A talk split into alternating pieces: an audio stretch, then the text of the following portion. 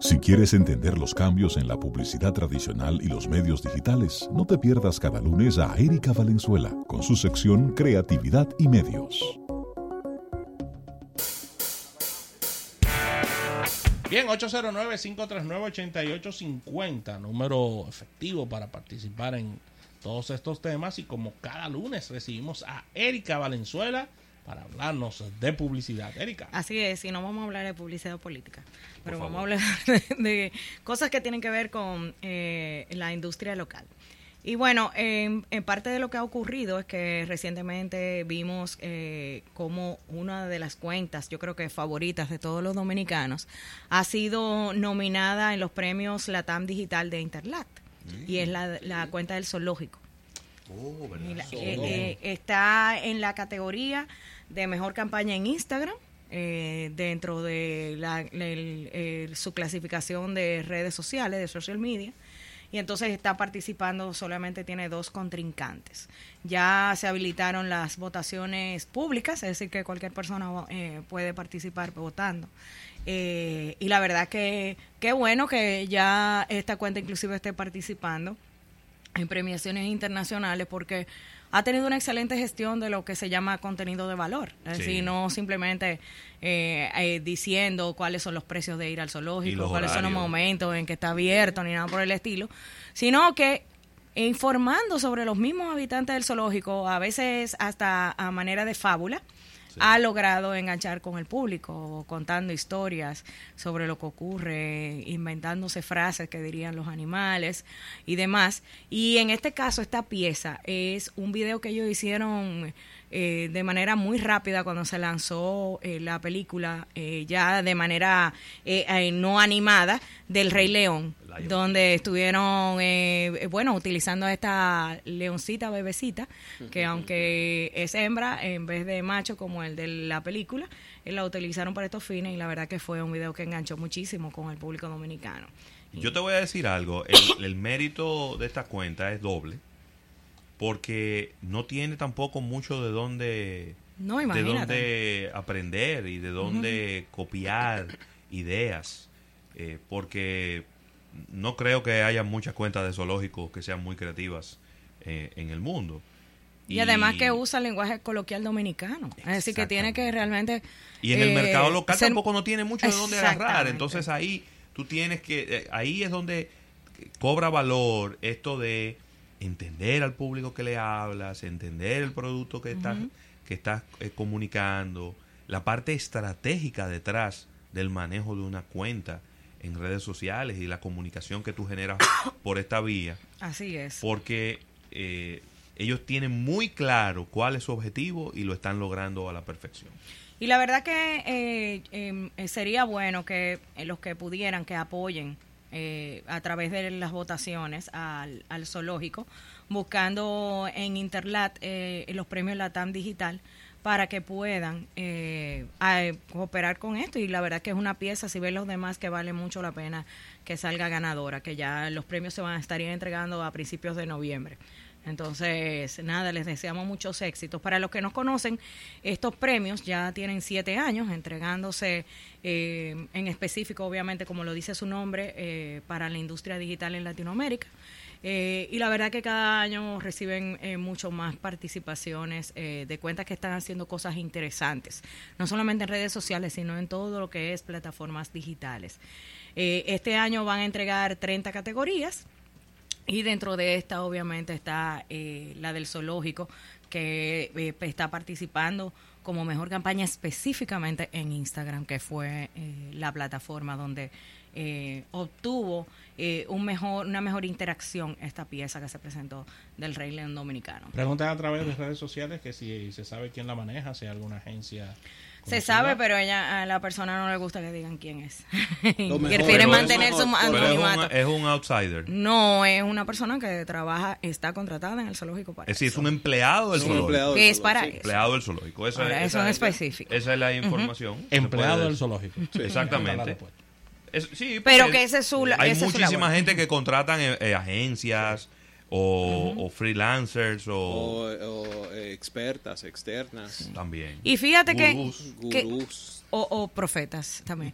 Pero es justo es necesario porque fíjate que la materia prima está ahí. Claro. Tienen que casi que respirar lo que pasa en el parque para tú poder expresarlo. Yendo, un día a la semana probablemente no. va a conectar con la información que se necesita para llevar a cabo un contenido. Sí, porque son seres vivos, deben estar ocurriendo cosas todos los días y en diferentes momentos. Y la verdad que ha logrado enganchar.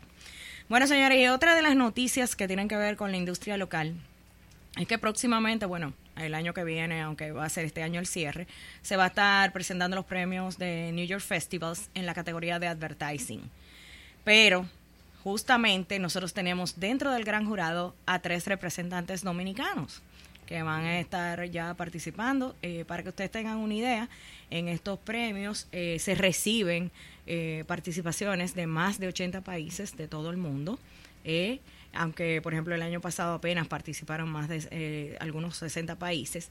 Y entre los el gran jurado están 400 profesionales del mundo entero que participan en estas jornadas que se realizarán próximamente para definir cuáles son las piezas ganadoras. Eh, aquí en República Dominicana, como le decía anteriormente, tenemos tres representantes. Uno, una de ellas es Rosa Guerrero, que es la supervisora creativa de Publicis Dominicana cariñosamente Rosita. Eh, también está eh, Rodolfo Borrell, que es el presidente y el Chief Creative Officer de Pajes BBDO. Y también de Pajes BBDO está Lisette Guzmán, que es eh, creativa y directora de contenido de esta agencia tan famosa en, en, nuestro país.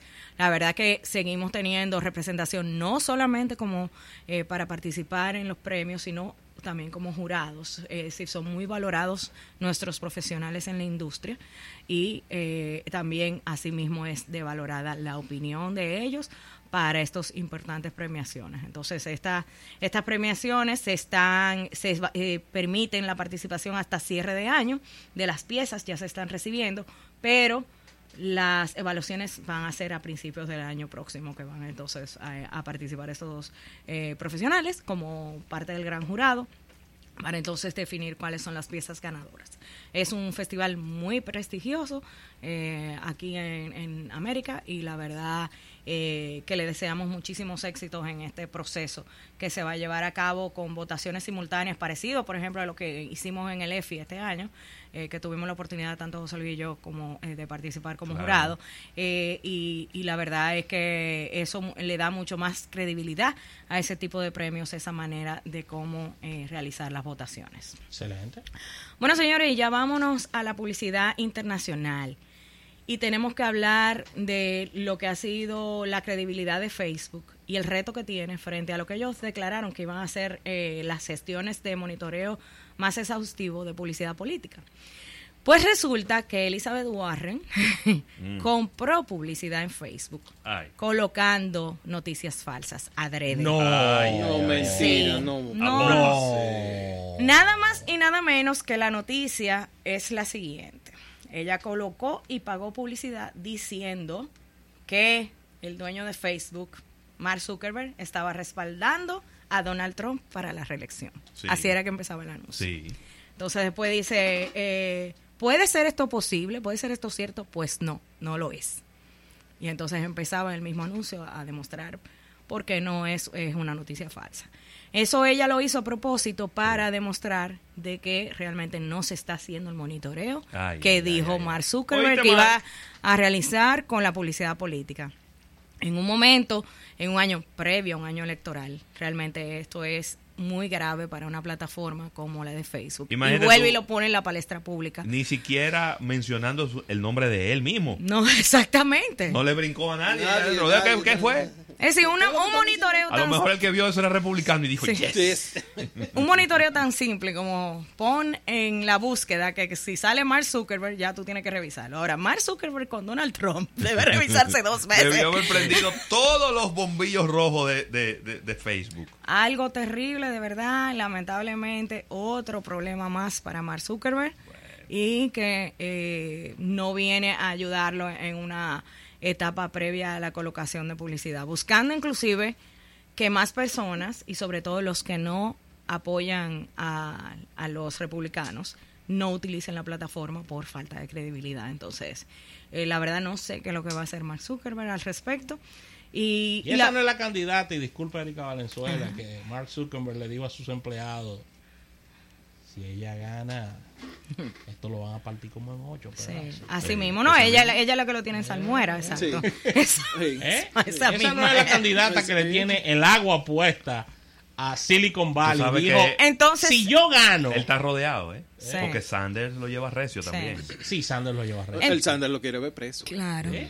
Entonces es peor, Rafa, porque si tú sabes eso y te están colocando publicidad de Elizabeth Warren, porque lo dice ahí, es de Elizabeth Warren. ¿Y él dónde está el monitoreo? No, hay nada. no hay nada, eso no existe. Es un guachimán durmiendo a las 4 de la mañana. Exacto, entonces, eh, nada. Otro, y relacionado lamentablemente con la credibilidad en la publicidad y en las noticias. Oye, y esto es publicidad pagada. Ni siquiera fue un post colocado, sino que se inclusive se llegó a pagar dinero para que rodara. Entonces, terrible, la verdad. Eh, Otro duro golpe plataforma. Para, la plataforma de Facebook y Mark Zuckerberg que ha recibido Isaac, y ahí te involucro en la noticia, la salida de importantes sistemas de pago del tema de Libra. Bueno. Eso lo están dejando solo, ¿eh? ¿Eh? sí, pero también, pero está fuerte, porque después ellos, dijeron que sí. Y después se echaron para atrás y dijeron que no. Cuando él anunció ya él tenía el respaldo. Claro, entonces, ¿tú no revisaste antes de decir que sí? Claro, pero se está dejando llevar de la opinión. Y ahora te está dejando presionar por, la, por los medios. Pero está bien. No, no está pero bien. la, oh, pero ven acá, y tú te vas a echar de enemigo a medio mundo porque di que. No, Entonces debiste haberlo pensado antes, de decirle que sí. Pero es que yo lo pienso. Tú me propones algo. ¿eh? Tú me dices, mira, vamos a hacer esta casa. Y después que arrancamos, que yo veo que tú no traes la varilla, no traes el cemento, me mete un embute con los blogs, yo voy a seguir haciendo la casa solo. salieron todos. No, mi amor. Yo me salgo de eso. Mira, este negocio no dio El primero que gritó fue PayPal. Gritó el primero, alto El primero. Y, no vemos. Y hablando de la parte de, de publicidad relacionada con marcas, recuerden lo que le pasó con Calibra, que entonces para colmo es un plagio de un logo de otra eh, monedero virtual. Entonces, eso sí es un error pero con que no se puede. ¿cómo tú Exactamente. por Dios. Porque, porque obviamente de, nuevo no se revisan las cosas que se hacen en Facebook. No, eso que pasó con Elizabeth Warren y eso que pasó con ese logo no, para, es inaceptable. Que así, y recapitulando un poco, recuerden que Facebook sigue su limpieza. Eso no se ha terminado, ¿eh? Esos bichos que ellos tienen allá adentro inventando cosas y haciendo diablura son tantos que ellos siguen en limpieza, Isaac, ¿eh? Sí, ¿Eh? hay problema. Hay problema porque todo está muy bien aquí controlado, el Caribe, Latinoamérica, pero ¿y cuando nos vamos para la India? Hmm. ¿Y cuando nos vamos para Rusia? ¿Y cuando vamos para donde están esos muchachos chechenos que son unos que son medio bellacos? Sí. Eh, Isaac, haciendo, haciendo diablura por ahí de todo. Bueno, señor, y tenemos que seguir hablando de Super Bowl. Todavía no tenemos el monto que se está pagando, pero... Yo creo que ellos recogieron esa, información de la calle para que no se siga diciendo que eso es un monumento a la vanidad empresarial. De las, y para ver si se venden de verdad, aunque sea por la izquierda y, calladito, Los, los, los, espacios comerciales. Pero sí hay una marca que está haciendo iniciativas sin colocar en el Super Bowl, igual que el año pasado, y es Airbnb. Airbnb el año pasado aprovechó el impulso que había en la ciudad donde se desarrolló el, Super Bowl eh, y que fue justamente en Atlanta, Georgia, recuerden, eh, y hizo iniciativas de marketing impulsando eh, a sus usuarios, que son los hosts, las los anfitriones, para lograr que se utilizara esa plataforma, porque como sea no dan abasto los hoteles. El año pasado fue un éxito, quedaron muy contentos los anfitriones, es decir, casi 11 mil personas utilizaron exclusivamente Airbnb para alojarse en Atlanta. Y esto hizo que aumentaran lo que fueron los revenues en tres días por 3.5 millones de dólares para esas personas que estaban en Atlanta. Casi 700 dólares por cada eh, anfitrión estuvo recibiendo en lo que lo que pasó en el año pasado. Eh, y, la, y fue la primera vez que un cuarto de las personas que visitaban Atlanta era por primera vez. Es decir, que se ve que fue el Super Bowl que los llamó. Una iniciativa parecida ellos están haciendo con impulso de marketing, sobre todo para el target que va para el Super Bowl, para ahora que va a ser en Miami. Entonces, parte de las iniciativas, además de los impulsos de marketing, es un entrenamiento a los anfitriones de cómo deben comportarse con este tipo de visitantes que va es para un gran evento en específico. Mira, el, el tema de Airbnb en Miami eh, puede funcionar muy bien, porque recuerden que Miami es una ciudad donde gente, donde canadienses, donde estadounidenses que viven en el norte, en lugares donde hace mucho frío, tienen casas que solamente la usan tres meses al año. Exacto. O cuatro meses al año. En esta temporada de, mucho, frío. mucho frío. Que cae justamente. Entonces va, claro, a principio de año, enero, febrero. Entonces bajan a, la Florida y entonces eso, ahí hay un espacio interesante que usted quisiera, quizá quisiera utilizarlo como negocio, no necesariamente para usar la vivienda para usted ir a la Florida. Y justamente en ese punto que tienes tanta razón, José Luis, es que ellos están haciendo hincapié también para personas que quieran compartir la vivienda, mm. entendiendo el uso de ese momento y cómo la manera de hacerlo con un argumento que te diga yo me voy a convertir como en, en tu turista local, en tu guía turístico local. Para entonces te doy un espacio dentro de mi casa, no te la rento completa, sino un espacio, pero también voy a ser quien te va a recomendar, porque tú no vas a este sitio mejor que para que vayas a comer y demás. Independientemente del Airbnb, lo que van a guisar son los Uber también. Claro. Porque que la Florida no es como muchas ciudades de Estados Unidos, donde tú a través de un sistema de subterráneos o de autobuses tú puedes moverte muy eficientemente. La Florida no, ¿eh? La Florida tú tienes que tener un carro para moverte. No es y los tapones son respetables. Eh, lo que se está estimando es que los precios van a duplicarse de lo que son las viviendas. Lo mismo puede suceder con los Uber también, porque aumenta con la demanda. Eh, y, lamentablemente. pero es una realidad que siempre se vive de una manera u otra cuando va a pasar el Super Bowl en las ciudades, y antes de que no vayamos al break, que donde se está, en los lugares de Miami, cerca de Miami, que se está desarrollando esto, donde esperan mayor visitante en Miami Dade, en Broward y en Palm Beach, donde se van a estar alojando estas personas. Entonces, nada, vemos como otras marcas van apoyando lo que va a pasar en el Super Bowl. Sí, señor. Excelente, Erika, con tu anuencia vamos a una pausa comercial y al retorno vamos a seguir desarrollando estos temas de publicidad.